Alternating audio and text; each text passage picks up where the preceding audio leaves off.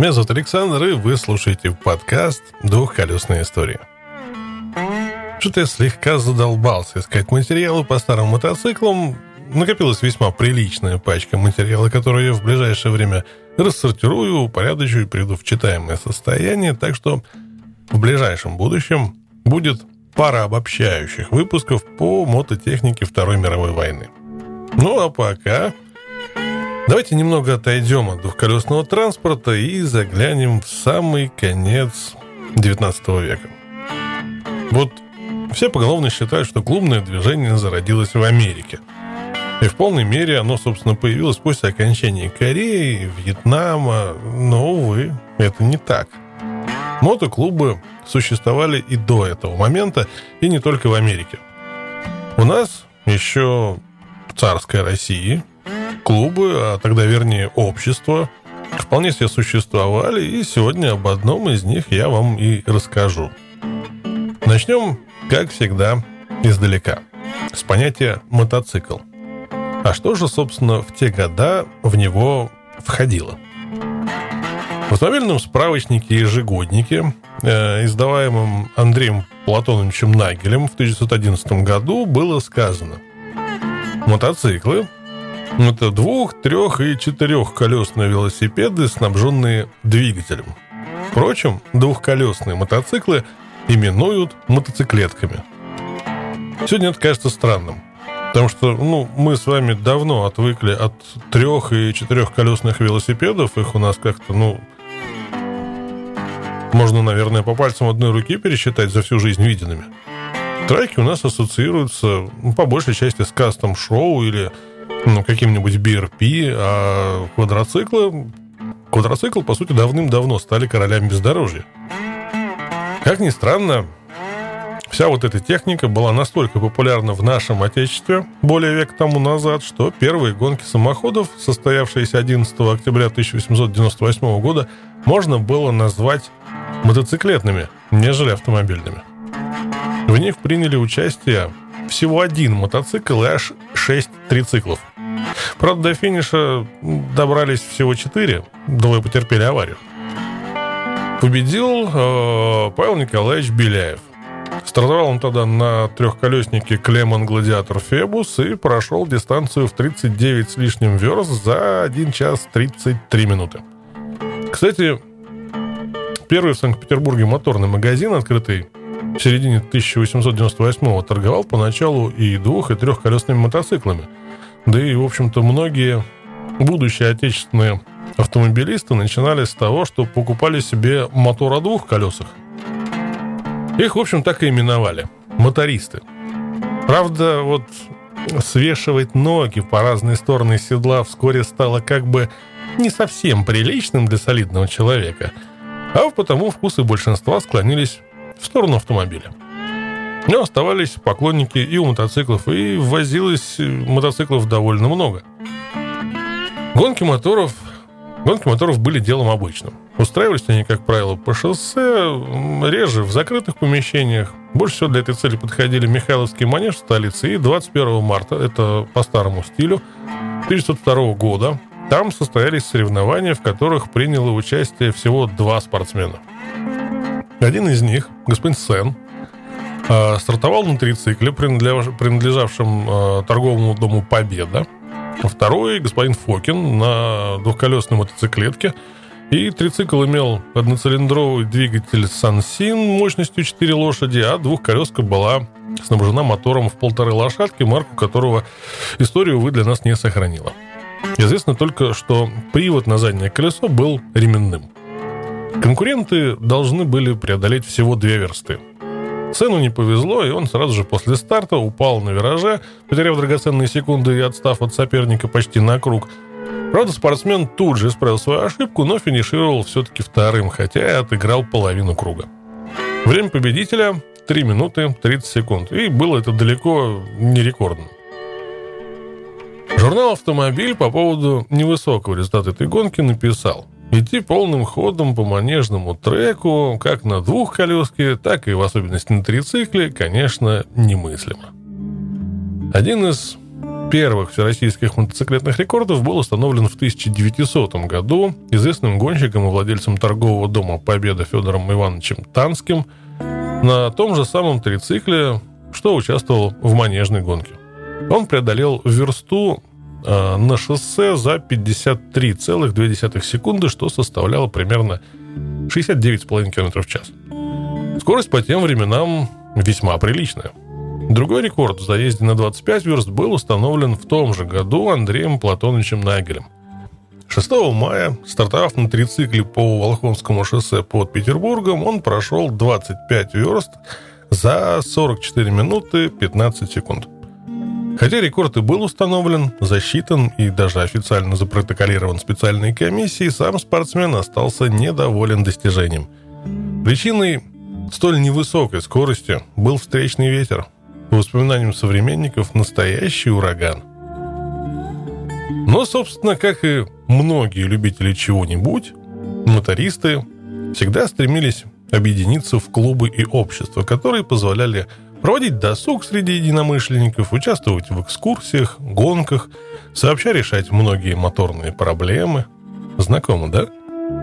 Одним из первых клубов подобного рода стал Московский клуб мотористов – организованный в 1906 году. Поначалу его деятельность не шла дальше организации гонок. Но постепенно приходило понимание того, что мотоцикл не только спортивный снаряд, но и серьезное средство передвижения. Компактное, удобное, скоростное и весьма проходимое. Как ни странно, относиться к мотоциклу серьезно заставила Первая мировая война, когда в армии были созданы подразделения мотоциклистов, выполнявшие связные и разведывательные функции. Пользуясь этим, в 1915 году московские мотористы решили придать своему клубу новый, более солидный статус и преобразовали его в Московское общество мотористов. Судя по уставу, основной целью новой организации было содействие развитию моторного спорта в России с применением научных открытий и технических усовершенствований в этой области. Реально добиться этой цели можно было только тогда, когда организация имела официальный статус и располагала средствами. Поэтому устав закреплял за обществом права субъекта, способного приобретать, продавать, закладывать и принимать в залог как движимое, так и недвижимое имущество. Или, как мы сегодня говорим, права юридического лица – Перечисленные, а также и другие коммерческие операции должны были обеспечить материальное процветание новорожденного общества и содействовать успеху его начинаний. А начинания предполагались весьма немалые. Устав гласил, общество имеет право устраивать собрания своих членов, научные лекции, съезды, испытания, общие и групповые поездки, иметь с надлежащего разрешения библиотеку, выписывать газеты и журналы – выпускать свои печатные издания, иметь собственные арендованные помещения и мотодромы, иметь и содержать станции для своих членов, мастерские, склады, магазины, разные бюро и буфет без крепких напитков. Кроме того, устав дозволял устраивать выставки с раздачей наград и дипломов, вечера, спектакли, банкеты, концерты и всякого рода разрешаемые увеселения. Общество имело даже собственного врача и юриста. Средства на все это брались из казны, куда поступали в виде взносов, добровольных пожертвований, дарственных и так далее. По отчету в 1915 году поступления в кассу общества от 75 его членов составляли 1450 рублей. Этих денег хватало на содержание помещения, прислуги, типографии, покупку книг для библиотеки и текущие расходы.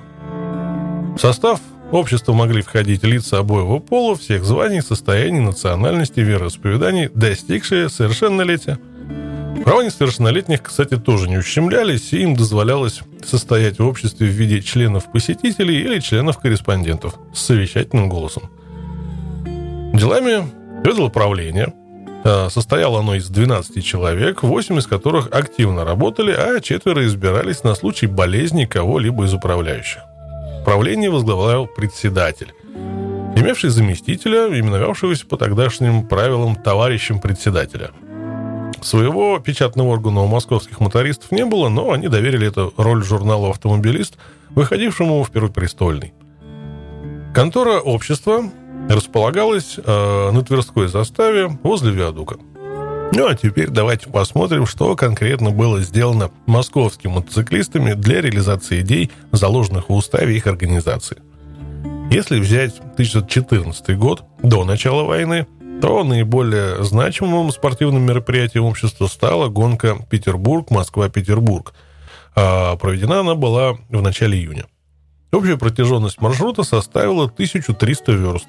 Соревнование прошло с успехом, который лишний раз подтвердил, что мотоцикл в умелых руках не просто индивидуальная забава, мешающая спокойно спать обывателям, а один из видов быстрого передвижения, особенно ценного в военное время. В пробеге участвовало 43 спортсмена, правда, успех сопутствовал только 37 из них, остальные по разным причинам сошли с дистанции. С началом войны Соревнования, естественно, прекратились, а члены общества переключились на работу по формированию моторизированных подразделений. Более 30 мотористов добровольно ушли на фронт. О том, как они воевали, говорит хотя бы тот факт, что двое из них, Владимиров и Рупневский, в самом начале войны были удостоены наград Георгиевских крестов. Оставшиеся в тылу тоже, в общем не сидели без дела. Постановлением собрания от 29 августа 1915 года – были ассигнованы средства на открытие лазарета и содержание в нем раненых. Кроме того, часть мотористов пожертвовала свои машины в армию, где они составили костяк технической части мотоподразделений.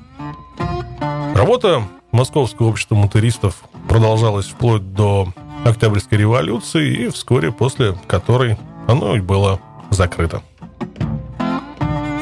Как видите, мотоклубы царской России по уставу и деятельности мало чем отличались от современных мотоклубов. Да, они не носили жилеты.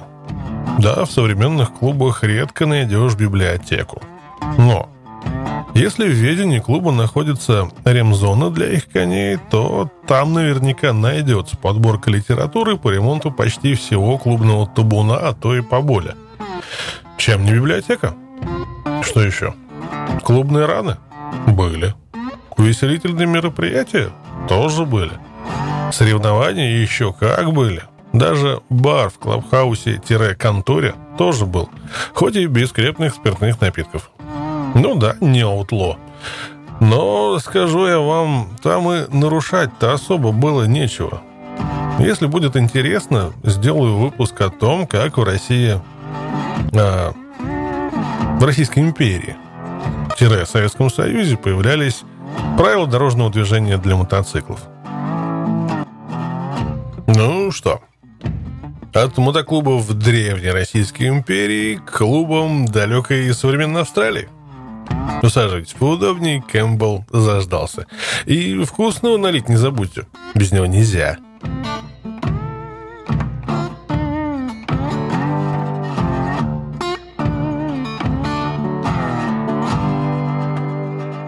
Глава 12 Было самое начало 1991 года. Я стоял у машины рядом с аптекой в Вудкрафте, ждал Донну и вдруг ощутил удар в левый глаз. Тут же полилась кровь, залив мне все лицо, настолько сильно, что я вообще ничего не видел. В левую сторону моей головы стреляли. Домные девочки выбежали из аптеки, и парень сказал, что видел мужика на парковке, который целился в меня из винтовки, сидя в машине. Явилась скорая. Следующее, что я помню, я очнулся в госпитале Непин в Пенрите под охраной. Врачи сказали, что пуля пробила мой висок, срикошетив дальше, отскочила от глазного яблока и вышла через то же отверстие, что и вошла.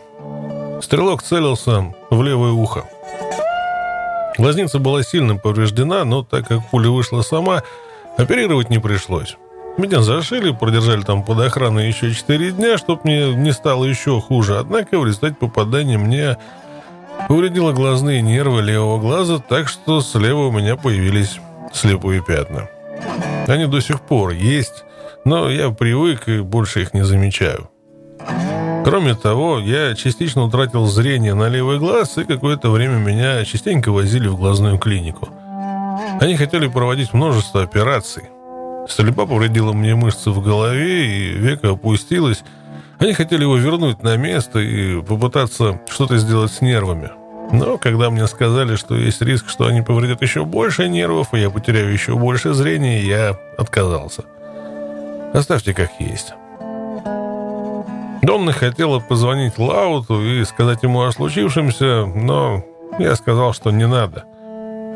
Парни в клубе только начнут волноваться, что как только я выясню, кто это сделал, то тут же начну спрашивать за это.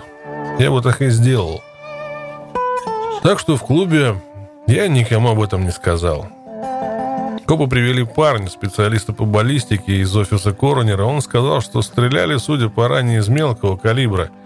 Мини-14 или Ремингтон 223.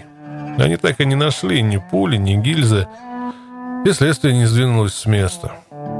У меня были свои идеи о том, кто это мог осуществить. Первыми на ум пришли Кома.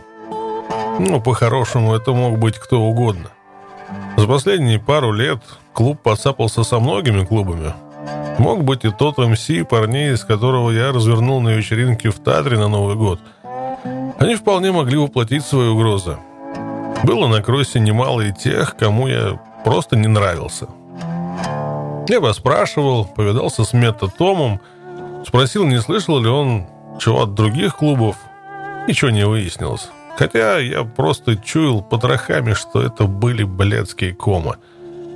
Я обещал маме и Донне, что если только я не буду точно знать, что это кома, то не стану их трогать.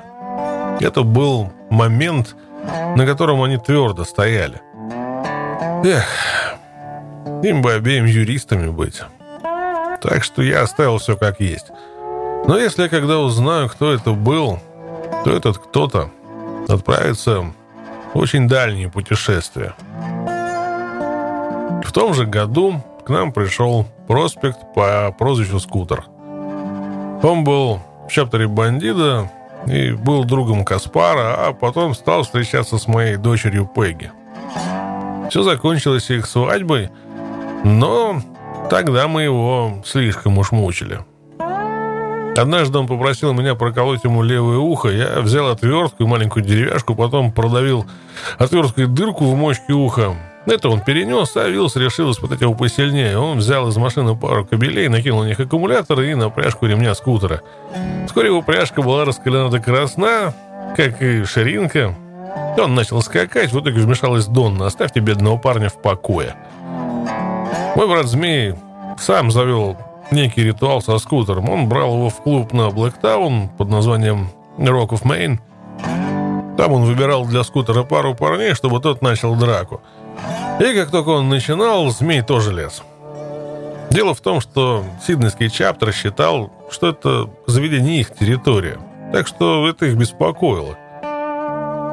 Но не только змеи со скутером постоянно дрались. Каспар тоже устраивал драки три раза в неделю. Как я и говорил, Каспаров всегда умел подраться. Не считая моего отца, и хотелось бы мне написать меня самого, да выглядеть будет нескромно, вероятно. Каспар был бы лучшим бойцом, которого я только знал.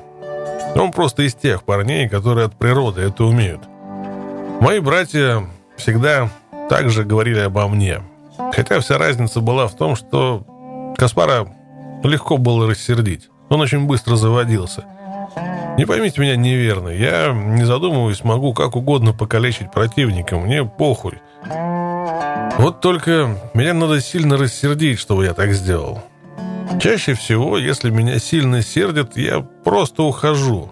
Старик всегда учил меня, что ты никому ничего не докажешь, побив противника заведомо слабее тебя. Я всегда был достаточно умен, чтобы думать, будто нет никого, способного меня побить.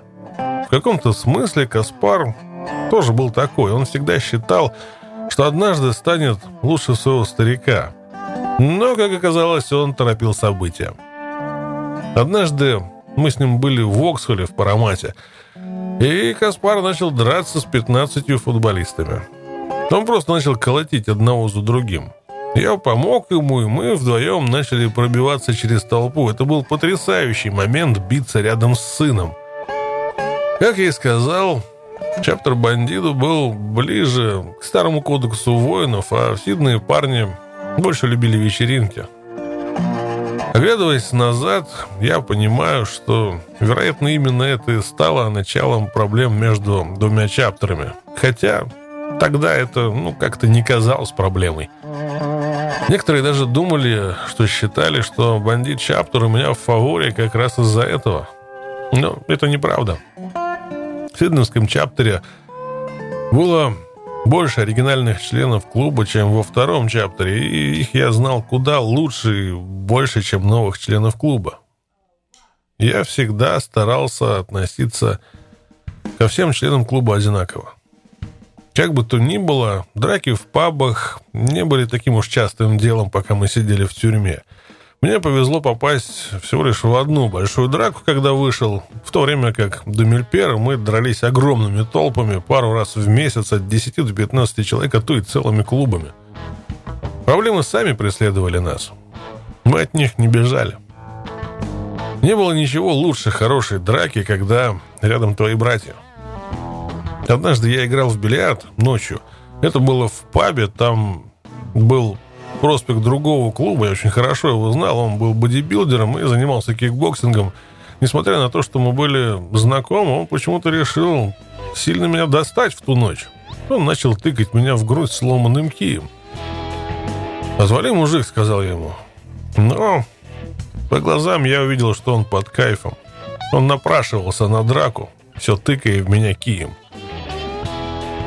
«Я тебя последний раз предупреждаю, парень. Перестань, и никто не пострадает». Да он совсем уже психанул и ударил меня по ребрам несколько раз. Я знал, что он выиграл 14 из 15 боев в кикбоксинге, но мне удалось блокировать его удары. Чуть раньше я видел, что у него был с собой выкидной нож в сумке. Блять, я... Я так и знал, что этим кончится. Одной рукой он махал Ким в мою сторону, а второй потянулся за ножом.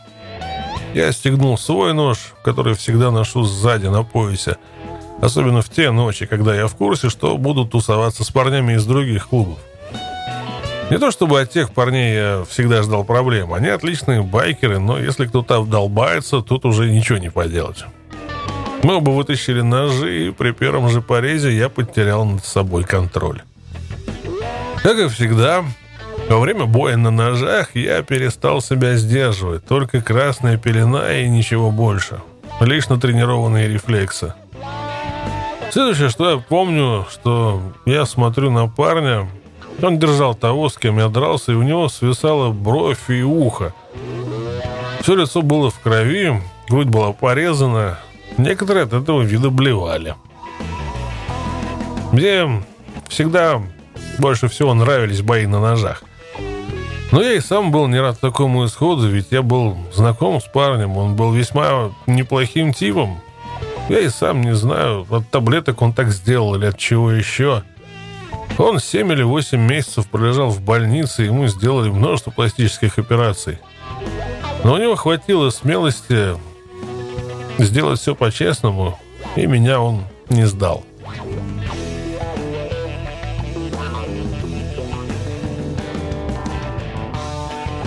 Глава 13. В то же время в клубе началась смена лидерства. Это был момент возвышения новых парней в клубе. Микки с самого прихода в клуб разыгрывал свои карты, и у него получилось в итоге стать президентом Сиднейского чаптера. Он смог добиться этого с помощью денег преимущественно, но я должен отдать ему должное. Он очень умный парень. И, честно говоря, в то время я думал, что это не такой уж и плохой ход. Он купил сиднейскому чаптеру новый клабхаус на Севен Хиллз, все там отремонтировал, и, учитывая его опыт в бизнесе, и я и сам так думал, он будет неплохим лидером для сиднейского чаптера. Кроме того, раз он был в клубе, я не мог просто выкинуть его из клуба по своим личным антипатиям. Нельзя просто так предложить изгнать члена клуба. Нужно предоставить соответствующую причину. А Микки?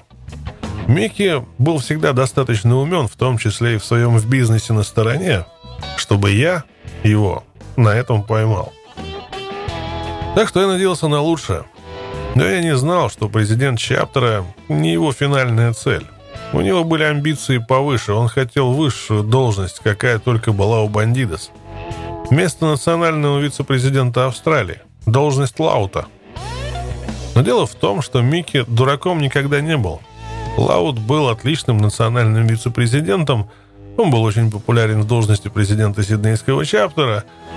Пока большинство из нас сидело в тюрьме, он заботился о клубе и старушках парней – он организовывал поездки детей в парке развлечений, он присматривал за нами на судебных пятницах, он организовывал нам в тюрьме сок с водкой, он приезжал каждые выходные и держал нас в курсе дел. Оригинальные бандиты знали, что он делает все верно для клуба. Микки тоже это знал, так что он был в курсе, что даже если он и выиграет голосование и получит должность, ему не бывать таким же популярным, каким был Лаут. К тому, кто пойдет против Лаута, будет очень много негативных чувств. Так что он сделал так. А это я понял лишь потом. Он сидел тихонько, работая через своего человека, волосатого, против Лаута, вместо себя самого. Микки был терпелив и умен. Он переговорил со всеми офицерами, национальными офицерами. Говорил он уверенно и сделал все, чтобы волосатый получил эту должность. А потом на собрании офицеров он использовал, использовал Адаму муравьишку как таран. На офицерских собраниях могут присутствовать лишь офицеры чаптеров и национальные офицеры. Адам не был ни одним, ни другим. Потому не мог быть там. Он затаился в клабхаусе, и когда собрание было уже в процессе, выскочил и закричал «Я требую отставки Лаута», заявив, что он хочет видеть на этой должности волосатого – мы немало поорали одни на других. Я велел Адаму выметаться, тебе сюда нельзя, сказал я ему. Но вмешался Микки. Дай ему высказаться. Так что Адам продолжил свою речь о том, что волосатый и так уже делает много работы в качестве национального секретаря, да и все, с кем он говорил, сказали, что хотят сменить Лаута. Это, разумеется, была чушь. Если бы там был весь клуб, все поддержали бы Лаута. Но Адаму дали возможность высказаться. Я чувствовал, как кипит кровь. Этот парень всего лишь бык из бара, который драться толком не умог. Ездил всего пять лет. Но вот он стоит и говорит нам, как управлять клубом. Разумеется, на том этапе я не понимал, что за всем стоит Микки. Я никогда не дрался с тем, кто носил те же цвета, что и я. Я бы никогда так не сделал. Я сам ввел такое правило в Команчерос, что Кома не будет бить Кома. И я также ввел аналогичное правило в Бандидос. Но на том собрании я был близок к тому, чтобы нарушить это правило. Я хотел снять цвета, вывести его на улицу и отправить его в больницу. Но прежде чем я успел что-то сделать, Лаут встал и сам сказал, «Цезарь, уймись. Если клуб так хочет, «Да ты, блядь, шутишь», — сказал я. «Вовсе нет», — отвечал он. Так что мы провели голосование, и Лаута сместили. Волосатый стал новым национальным вице-президентом. Я все еще считаю, что будь там весь клуб, Волосатый бы не имел ни малейшего шанса. Лаута очень любили, но Микки сделал все, чтобы офицеры и национальные офицеры были за него. Как бы то ни было, Адам ощутил вкус победы и тут же начал требовать моей отставки, заявив, что он хочет работу национального сержанта. Но с первого взгляда волосатый понял, что сейчас будет. И сказал, «Нет, я оставлю Цезаря своим национальным сержантом». Адам отстал. После собрания весь клуб поехал на байк-шоу в Гриффит, но никто не был доволен. Многие были недовольны, ведь Волосатый ударил в спину Лаута. Напряжение между мной и Адамом все росло. Теперь, когда Волосатый был у руля, баланс симпатий сместился, по мнению Адама, от меня к нему. Раньше лидером был мой кореш, а теперь у руля был его приятель. Так что вскоре Адам начал давить на меня. И в тот раз он воспользовался предлогом, что мои цвета отличаются от остальных бандитов. Дело было в том, что когда мы получали первый комплект цветов в Австралии с одобрения американских бандитов, мы сделали свой дизайн эмблемы, основываясь на фото, который привез нам Снодди из поездки в США. Сноди сказал, что рисунок на фото – точная копия цветов американских бандитов. Мексиканец в сомбреро с мачете в одной руке и револьвером во второй поднятой руке. Позднее мы выяснили, что у нашего бандита была черная борода, а должна быть серебристая. Когда ошибка была выявлена, мы ее тут же исправили, сделав бандита с сереб... серебристой бородой. Все оригинальные бандиты сменили жилеты на новые. Но я... я не стал. А теперь Адам использовал это как предлог, чтобы сместить меня. И его поддержали Микки и Волосатый. Я был в этих цветах, когда были убиты мои братья. Я воевал в них за этот клуб, говорил я. На этом жилете их кровь. Я не стану его менять. Но он был как собака с костью. Однажды у нас были американские бандиты, с ядом все доставал меня. Я проклинал себя за свое же введенное правило, что нельзя бить одноклубников, но он слишком перегнул палку. «Если тебе так нужны мои цвета, подойди и попробуй их у меня отобрать», — предложил ему я. Но я тебя сразу предупреждаю. Если любой бандит попробует снять с меня цвета и навредит мне, я не стану следовать своему же правилу. Тронешь мои цвета, и я тебя покалечу, как Господь черепаху. «Ну-ну», — подначил Адам, — «давай, говори дальше». «Давай, попробуй их забрать». Я был на взводе, я хотел, чтобы он попытался, но волосатый заметил, что творится, и прибежал к нам. «Съебись!» — приказал он Адаму. «Топай в клабхаус!» Он отвернулся и посмотрел на меня тяжелым взглядом, потом медленно опустил руку мне на плечо. «Успокойся, здоровяк, не парься на его счет». Несмотря на то, что волосатый был на одной стороне с Адамом по вопросу цветов, он видел, что его приятелю сильно не поздоровится, если он полезет ко мне.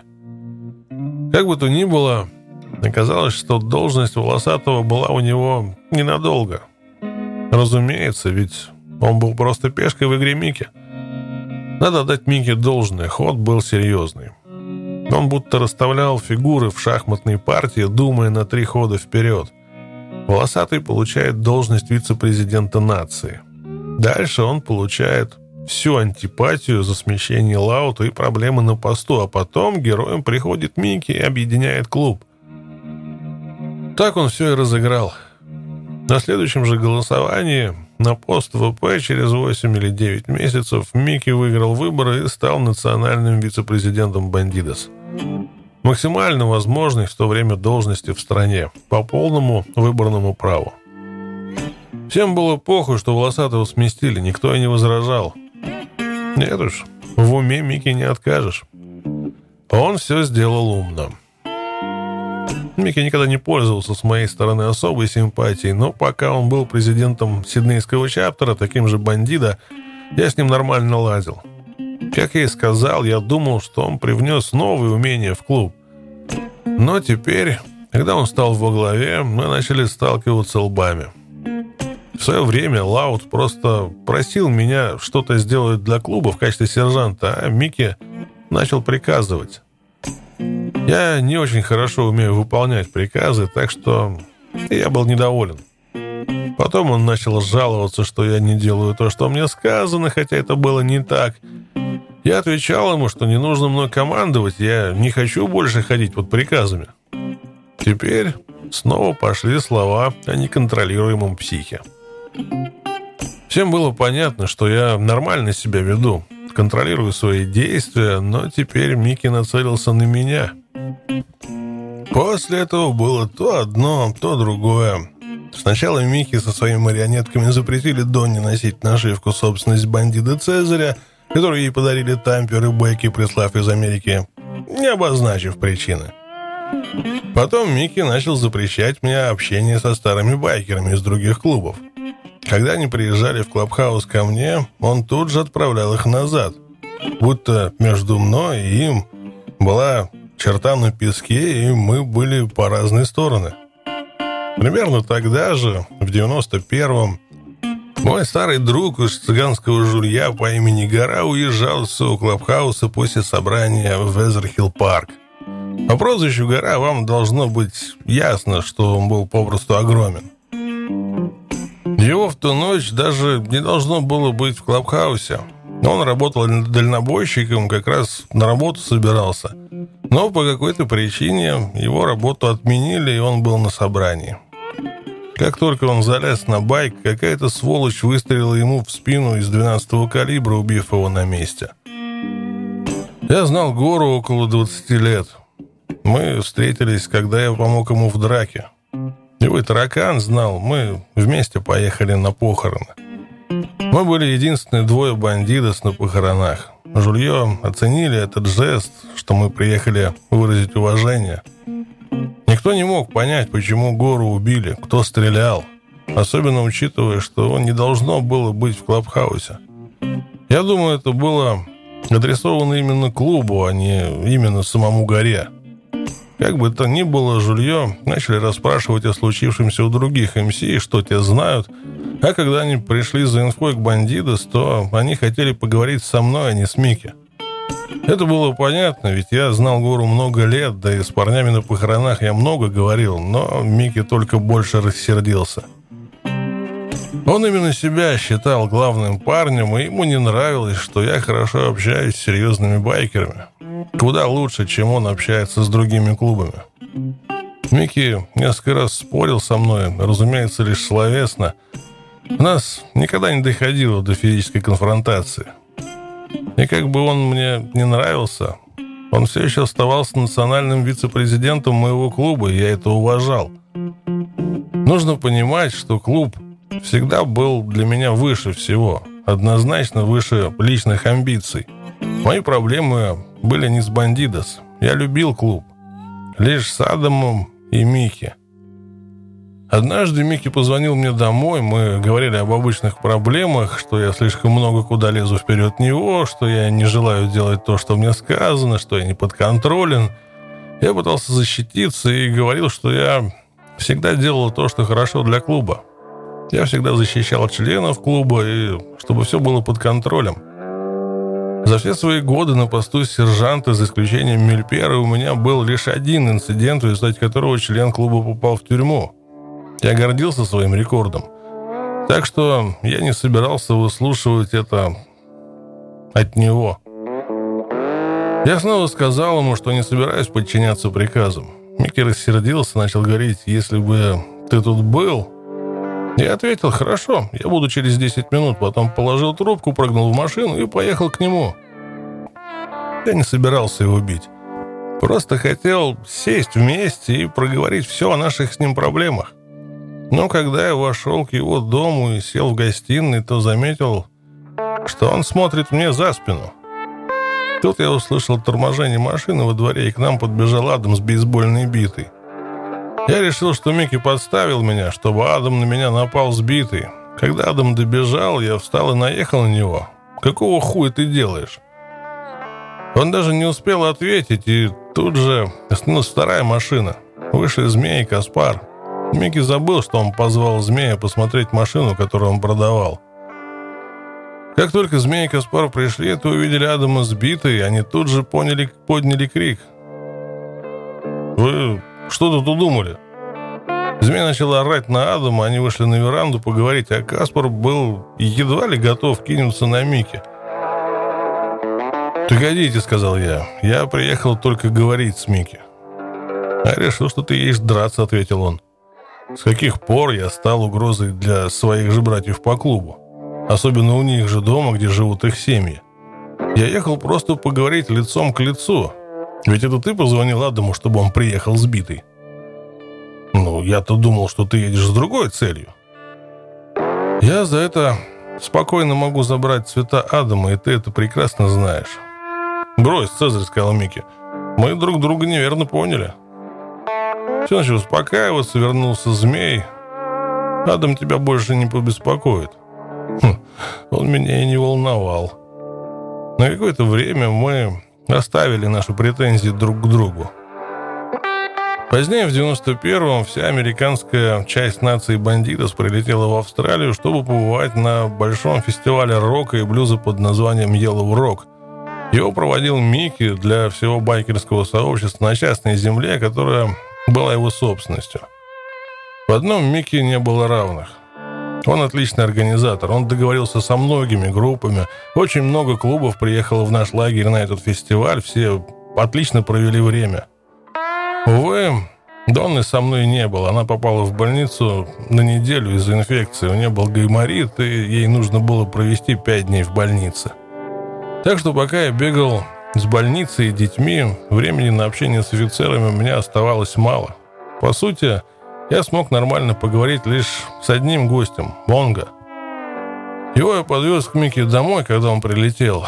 Мы оба были сержантами в своих нациях, так что отлично поладили, пусть и говорили совсем недолго, а с остальными я собирался поговорить на фестивале. Наступил день фестиваля. Прихватило около восьми сотен мотоциклов из разных клубов, включая Black Ulans, Jokers, Rebels. Лагерь получился огромный, всюду бродили незанятые девочки, которых не одобряли старушки байкеров – мой приятель из Сильвервотера, Стат, был там с клубом, я болтал с ним, Змеем, Панчей, Каспаром. Тут я заметил некоторых наших американцев. Я извинился, отошел от парней и пошел здороваться. Мы пожали руки, обнялись, поболтали минут десять. Они показались мне классными парнями. Странно было, что Монго, с которым мы отлично общались в машине, теперь толком со мной не говорил – у меня появилось хреновое предчувствие, но я попытался не думать об этом и просто наслаждался днем. Единственным гостем, которого я так и не встретил, был Спрокет, национальный президент всего клуба. Разумеется, я хотел с ним увидеться и выразить уважение. Я всюду искал его, но никак не мог найти. В итоге я спросил медведя, куда подевался Спрокет, тот ответил, что тот спит, так как был долгий перелет. Всю ночь я искал этой встречи, но он так и не явился. Часам к двум ночи я решил, да и хер с ним. Я не стану вечно тут сидеть и уехал.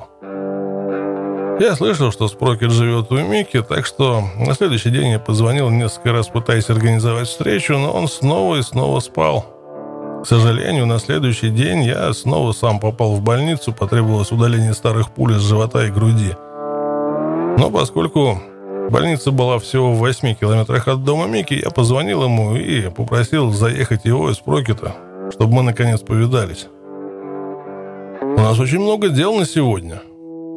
Я всего на 10 минут. И они так и не появились. Наверное, я в то время вообще не очень пользовался мозгами. Надо было сразу сообразить, что это не просто так. Ведь я был не просто проспектом, ищущим встречи. Я был настоящим сержантом по оружию страны, в которую он приехал. Но я не могу понять, почему же он меня избегает. И учитывая перемену в поведении Монга на фестивале, я заволновался. Лишь позже я услышал, что Монга услышал обо мне много хуйни от Мики. Но со Спрокетом, полагаю, все было еще хуже. Дело в том, что когда Тампер был в Австралии годом ранее, я был убежден, что он первый бандит из Америки, который прилетел к нам в Австралию. Но он сам говорил, что до него ездил парень по имени Спрокет, и это было в 85-м. Я был очень удивлен. Как так вышло, что в страну приезжал брат из Америки, а я, будучи национальным сержантом и основателем клуба, был не в курсе – Пресс с Прокета в 85-м выпал на время, когда я восстанавливался после Мильперы и был в бегах, а большая часть клуба сидела в тюрьме. Единственные бандиты на воле в тот момент были Лаут, которого ни за что не задерживали, Губастый, Бонго Змей, двое парней, которые подозрительным образом не смогли явиться в Мильперу. В то время до меня дошел слух, что Губастый делает то, чего не должен – выставляет себя шишкой перед другими клубами. Выставляет клуб меньше, чем он есть. Утверждает, что мы со Сноди не выходим на связь, а он теперь главный. То, чего настоящий бандит бы не сделал. Все это поверх его отсутствия в Мельпере. А потом я узнал, что он приударил за старушкой тени, и это стало последней каплей.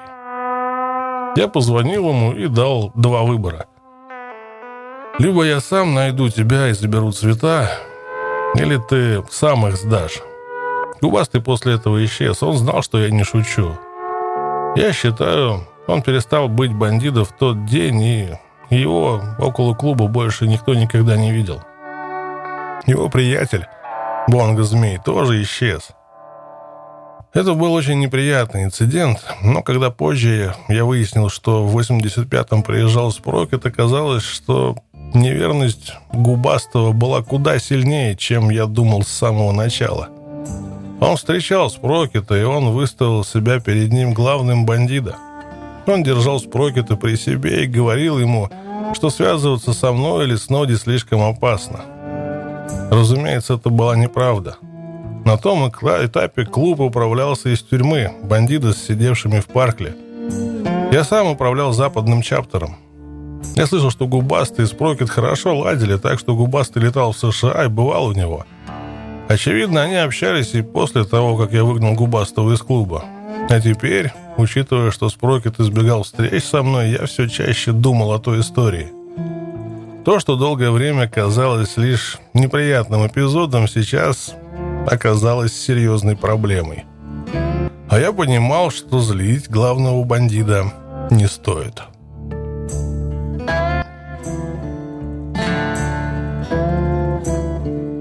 Глава 14.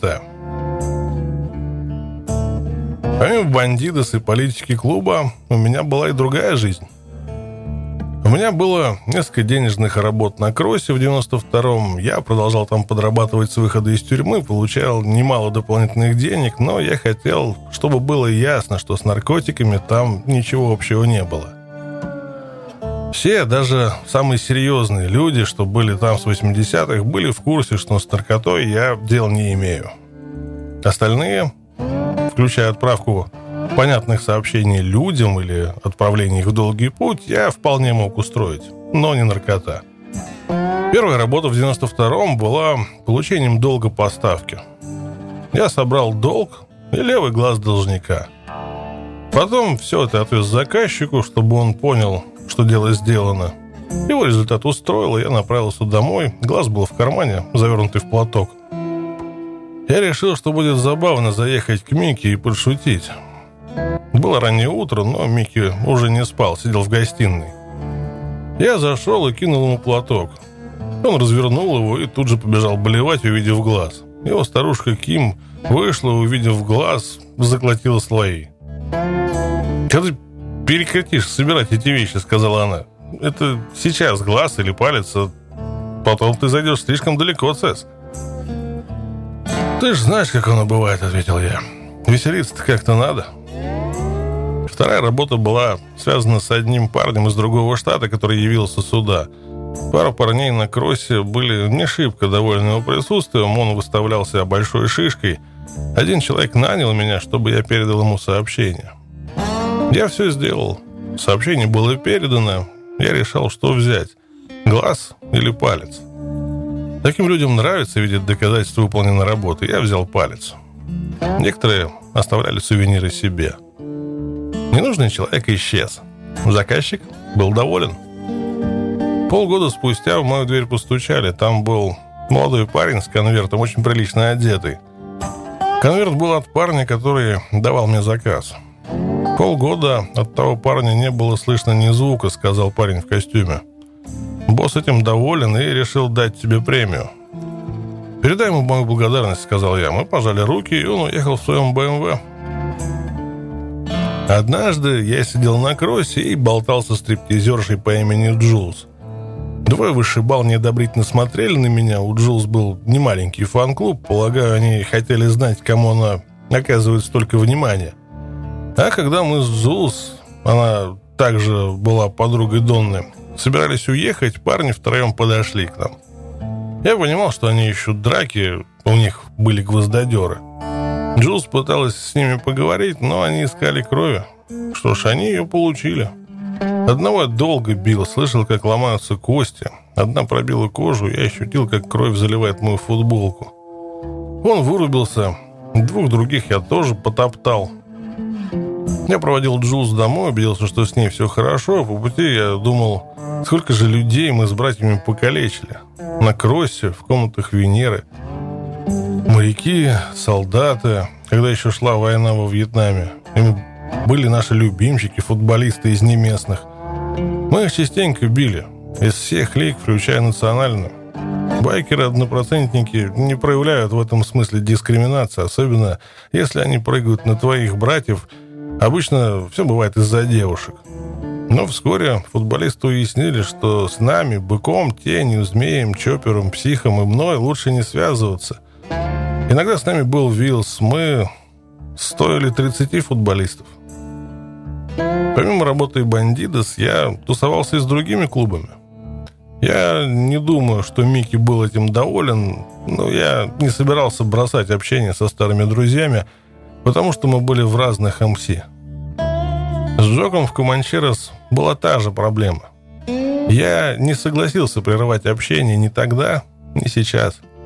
Кроме того, с теми парнями я отлично проводил время. Мне позвонил метод Том, он сказал, что Life to Ride, журнал энтузиастов Харли Дэвидсон, делает фотосессию с картиной, которую он писал, и пригласил меня посмотреть. Я нацепил цвета, прыгнул на байк и поехал туда, в Блэктаун.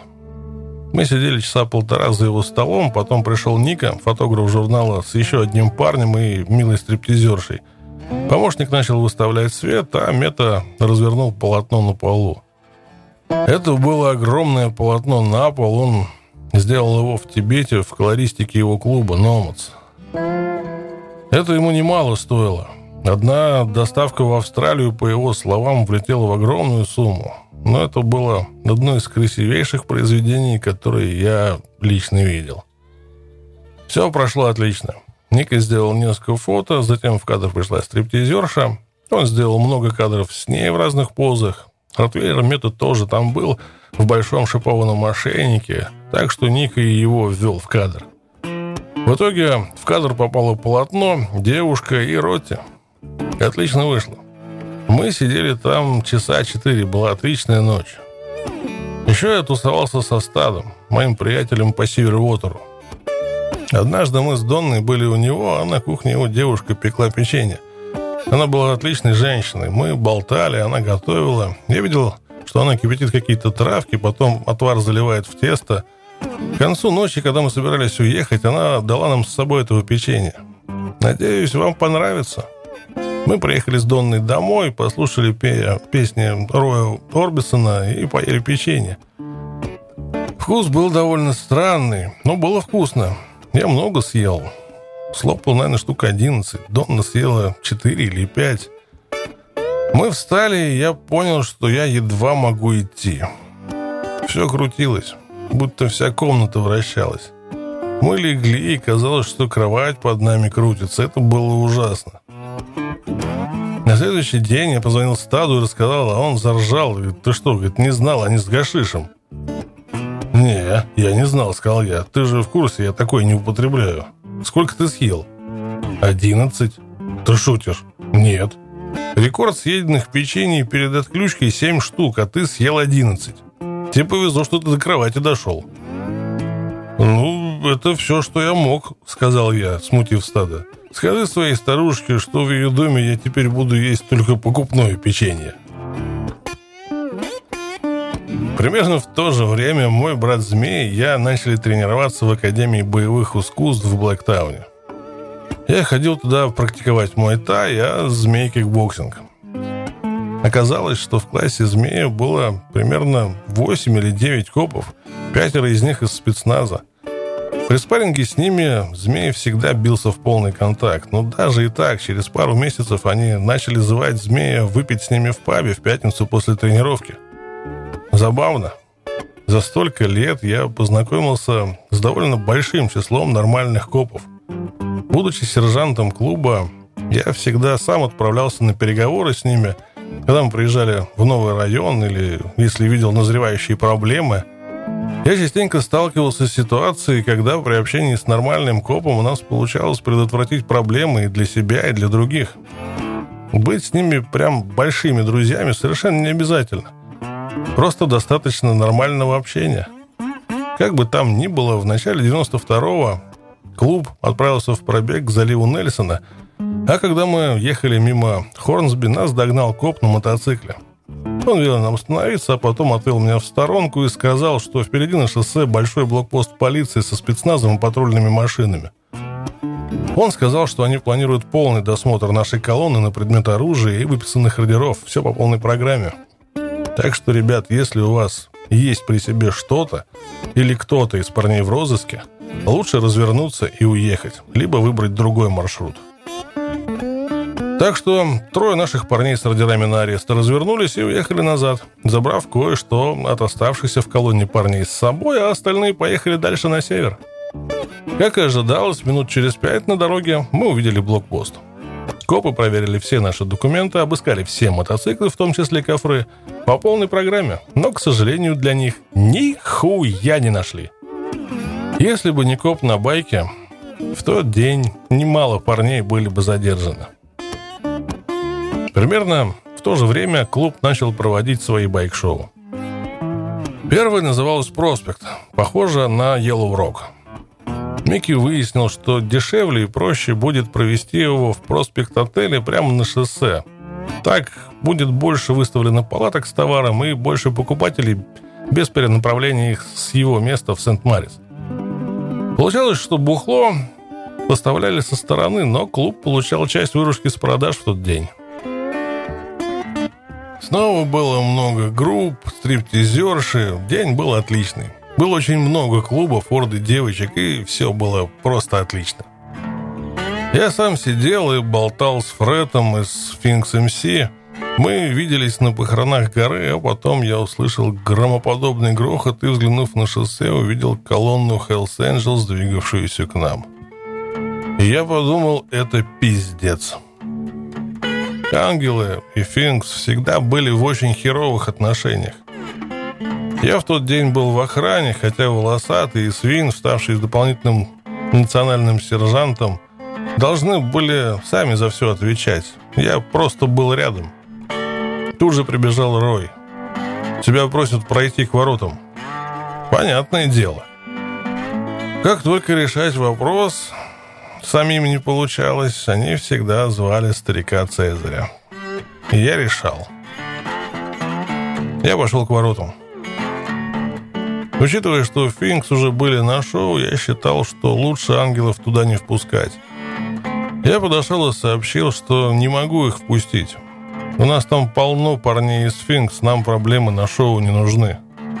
Пара ангелов начали быковать, я сделал то же самое, я заметил, что Микки занервничал. Он думал, что случится пиздец. Некоторые парни тоже заволновались. Я думаю, перед глазами многих парней из старой гвардии при наличии терок с другими МС проносились события Мельперы. Особенно, когда ситуации были похожи, как на том байк-шоу. Я не парился. Если уж ты начал жить этой жизнью, так и живи ей. Я видел, что Панчо, Каспар, Шипскин и Вилс уже готовятся к драке, встают поближе – они уже начали искать оружие, стальные прутья, становились так, чтобы спина была закрыта. Но в конце концов один из ангелов обратился к Микки и сказал, «Мы оплатим входные билеты». И тут глаза Микки загорелись. «Заплатите?» «Да». И он тут же дал команду их впустить. Микки повернулся ко мне и сказал, «Ты же проследишь, что все прошло гладко?» Я подумал, ну, ты уже проигнорировал мой совет, так что я попал в угол, а у тебя и так есть еще сержант. Ну что ж, я оставался сержантом бандитес, и я воспринимал эту работу серьезнее, чем свои обиды. Я провел весь вечер рядом с этими двумя клубами. И те, и другие. Отличные клубы. Я нормально ладил с ангелами в том числе. Среди них были те, с кем я начинал в 70-е. Так что все прошло без происшествий. В итоге Феррет снова обратился ко мне и поблагодарил за такой отличный день, и, как обычно, я уехал только после того, как с фестиваля уехали оба этих противоборствующих клуба.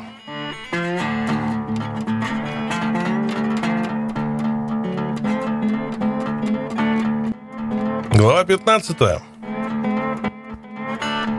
Желание Мики отстранить меня и руководить клубом самостоятельно становилось все яснее. Что хуже того, его в этом поддерживал международный президент Спрокет. После его приезда в Австралию на фестиваль Yellow Rock он приезжал еще несколько раз, каждый из которых я пытался с ним встретиться в Клабхаусе, и каждый раз мне это не удавалось. Я так и не узнал, что Спрокет имел против меня, так что я думал, что если я смогу посидеть с ним и переговорить, то смогу решить все имеющиеся вопросы, объяснить свою точку зрения. Я думал, что если сказать ему правду, то он будет не против меня. В то же время я писал письма американского бандита, папе. Мы переписывались с 84 года, когда он прислал мне поздравительное письмо с тем, что мы стали их чаптером. В том письме он сообщал, что является национальным сержантом у себя на родине, а потом стал сержантом материнского чаптера в Корпус Кристи, который им был в то время в США. Я думал, что он отличный парень для этой работы, так что мы начали переписку. Папе сидел на пожизненном сроке в Хансвилле, в штат Техас, за убийство в перестрелке двух чернокожих. В переписке мы хорошо узнали друг друга. Однажды он даже отправил мне ремень из бизоньей кожи, который он сделал в тюрьме. Это был первый такой пояс в Австралии, очень сильно отличающийся от обычных. Папе выгравировал на нем слово «бандидос» и выполнил его в красно-золотистой колористике клуба. Там же была цифра 13. Чаще всего она означает марихуану, но есть и другие слова на букву «М».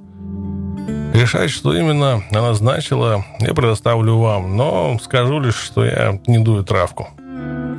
Как бы там ни было, папе и я сблизились, и тут он узнал обо всей хуйне, и все же остался на моей стороне. Я написал ему письмо, пояснив, почему я выгнал Губастова из клуба. Он передал это тем бандидос, которым доверял. Очевидно, у них было большое собрание, где зачитали мое письмо. Они решали, кто говорит правду. Но, несмотря на усилия папе, изменить мнение Спрокета обо мне у них не вышло. Губастый нанес мне немало вреда. Другая моя теория в том, что Спрокета не устроило, что я отказался менять свои старые цвета на новые, с правильной версией эмблемы. Я хотел ему объяснить, что на этом жилете кровь моих умерших за клуб братьев, и что я хочу достичь компромисса, пришив новую эмблему поверх старых цветов. Так всем были бы видны новые цвета, но я знал, что ношу старые. И была вероятность, что Микки Сказал ему кое-что про меня. Я всегда думал, что была определенная на то причина, но я не стану ее называть. Лишь скажу, что Микки использовал свое богатство в помощь своим целям. Я знал, что Микки в этом замешан совершенно точно, потому что, будучи национальным вице-президентом, он в любой момент при желании мог организовать мою встречу со Спрокетом. Микки применял все силы для моей дискредитации – в это время я постоянно то попадал в больницу, то выходил оттуда, и Микки это тоже использовал. Начали расползаться слухи, что я не могу больше исполнять свои обязанности сержанта из-за состояния здоровья. Как только я вышел из больницы, ко мне тут же явились лакеи и Микки, волосатый и свин. Спрашивали, как ты себя чувствуешь, работать можешь? «Ну вы сами себе ответьте. Смогли бы вы снять с меня мои цвета?» – спросила их в ответ. Они призадумались и, очевидно, решили, что не смогут. Так что я продолжал. Вот и ответ. Я могу выполнять свою работу. Когда придет день, в котором я пойму, что не готов выполнять свою работу, я сдам жилет. И они свалили. Однажды приехал волосатый и сказал, Спрокет считает, что тебе пора в отставку по состоянию здоровья. Ходили слухи, что у меня опухоль, что я очень болен, но на самом деле чаще всего я бывал в больнице, чтобы удалить старые пули. Многие парни не знали, но в Мельпере в меня стреляли самой крупной нулевой дробью. Таким бьют кабанов и тигров. Пять дробин все еще были во мне. Так что мне приходилось ездить и удалять их время от времени. Кроме того, оставалось около 30 мелких пулек похожего размера. Я парням не говорил, считая, что это не их дело. Но теперь это произвело негативный эффект, ведь слухи были хреновые, и Микки со Спрокетом этим воспользовались.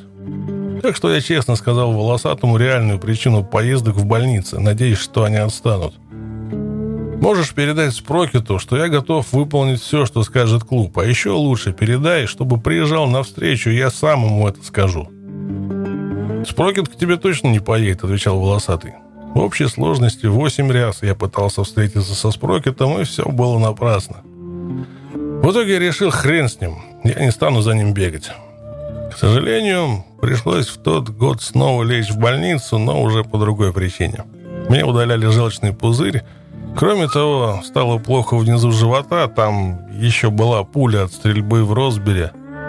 Я хорошо знал хирурга, так что спросил его, сможет ли он удалить ее, раз уж он там будет. Он надавил на живот и спросил, что случилось. Ранее, когда я удалял старые пули, я говорил, что они с Мельпера, и медики не сообщали копам. Так что он вытащил пулю вместе с желчным пузырем. Мне предстояла неделя реабилитации в больнице, но два дня после операции ко мне в палату приперся член чаптера бандит Ринклс. Он рассказал, что прилетели с Прокет и еще один офицер из США. Они с Микки хотят распустить чаптер бандит. Я просто ушам не мог поверить. Это был мой старый чаптер. Мой сын и братья были там. Как они могли так поступить? Учитывая усилия Мики по моему отстранению и получению контроля над клубом, я не удивился, что они так быстро все сделали. И вот я застрял в больнице, и они собрались вносить такие изменения в клубе. Это удалило бы из клуба всех старых байкеров, которых я знал очень близко. Ринклс сказал мне, что собрание будет в два часа в следующую субботу. И вот, наступило утро субботы, я выписался из больницы по собственной воле. Швы еще были на мне. Донна отвезла меня подготовиться к собранию. В половину второго я прижал под одеждой полотенце к ране и поехал в клабхаус. Но там никого не оказалось. Наступило и прошло два часа, а никого из клуба не явилось. Я вышел из машины, открыл дверь в клабхаус, чтобы позвонить. Но ни до кого не смог достучаться. Я звонил Микки домой, никто не ответил. Я вернулся и просидел с час в машине, а потом приехал Ринглс. Когда он меня увидел, то удивился. «Цесс, что ты тут делаешь?» «Собрание жду». «Так все уже?» «Как все? Ты же сказал в два часа, я тут с двух часов сижу». «Микки изменил время в последнюю минуту», — сказал он. «Все было у него дома, но он сказал, что тебя не будет». Я звонил ему домой, мне никто не ответил. Ну, большая часть клуба была там с часу дня, многие все еще там. Я был взбешен такими действиями, нужно ли говорить, что я вылез из больницы и что со мной так поступили. Так что в итоге случилось? Ринклс сказал, что он, Панчо, Шипскин, Каспар, Таракан и остальные парни из бандит Чаптера приехали, а американцы им заявили, что Чаптер с названием «Бандит» им не нужен, потому они и хотят его закрыть. Я подумал, так все дело в названии. Так прошло два года, как оно существует, и никто ничего не сказал, но тут вдруг они прилетают говорят, что хотят закрыть. Так что ж никто из вас не встал и не сказал, что вы готовы изменить название, чтобы решить такой вопрос. Тогда вы могли бы остаться вместе. Я собирался так сделать, как и Каспар, но Шипи сказал, чтобы мы молчали. В конце концов, клуб основали американцы, и им решать, как быть. На Шипскина это было не похоже, но он всегда бился за то, что хотел. Но, очевидно, он более не хотел быть бандитом. Он видел, каким становится клуб, и ему это не нравилось. Как бы то ни было, продолжал Ринклс, очевидно, что Спрокет и Микки просто хотели устранить чаптер бандит. Неважно, чтобы мы там сказали. Да, но это ж не американский чаптер, он австралийский. Я все не мог успокоиться. Мой брат Змей был в этом чаптере. Он сам сломил пулю в живот за клуб в Мельпере, а теперь клуб ему так отплатил. Будь я там, я уверен, чаптер бы сохранился. Понятное дело, как ты думаешь, почему же Микки поменял время? Я и правда думал, что смог изменить бы результат, будь я на том собрании, но был согласен с Крис Ринклзом. Как бы они ни говорили о названии чаптера, я понимал, что это лишь ширма. Микки не нравилось, что в чаптере просто толпа жестких старых байкеров, которые постоянно дерутся и путаются с бабами. Очевидно, он все видел клуб иначе. С закрытием чаптера некоторые парни, как Шипскин и мой брат Виллс, решили уйти в отставку. Каспар, Скутер и еще несколько парней пошли на сделку с Микки, что они побудут с сиднейским чаптером полгода, и если им не понравится, то они смогут уйти в отставку. Обычно очень сложно уйти в отставку, если ты хотя бы 10 лет не пробыл членом клуба. Но поскольку чаптер закрывали национальные офицеры, парни имели право уйти на своих условиях. Микки должен был как-то подсластить пилюлю – для скутера и Каспара сиднейский чаптер не подошел. Каспар не очень уважал сержанта сиднейского чаптера, потому что тот не мог нормально драться. Он больше полагался на дипломатию и убеждения. Будучи сержантом чаптера «Бандит» и будучи отличным бойцом, Каспар был убежден, что сержант обязан хорошо драться. Думаю, такую позицию он перенял у меня. Не то чтобы я считал, что обязательно нужно быть лучшим бойцом клуба, чтобы быть сержантом. Я и сам думал, что сержант должен быть отличным дипломатом.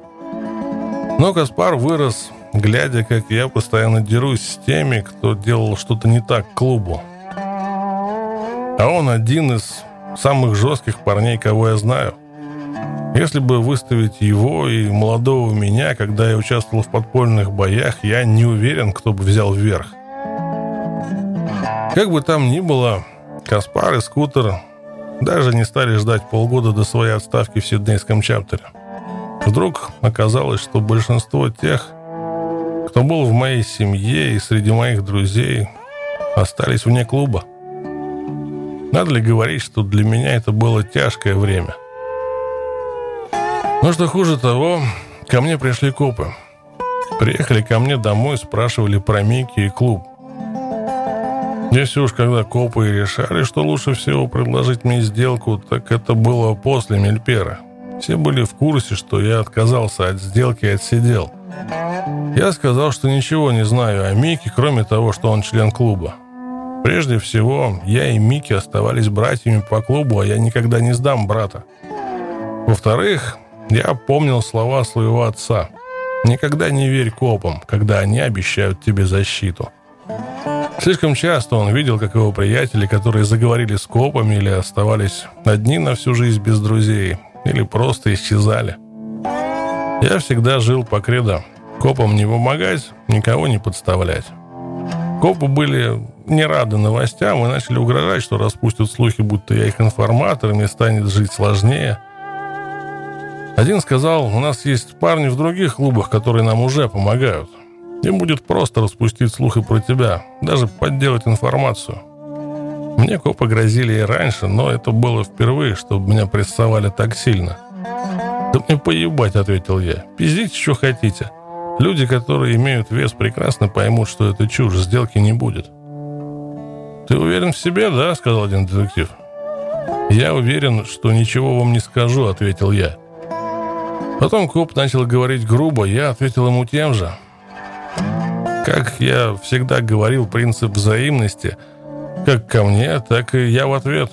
Донна заметила, что я весьма напрягся, она повернулась к детективу и холодно произнесла. «Мне кажется, вам пора идти». Это был хуевый год.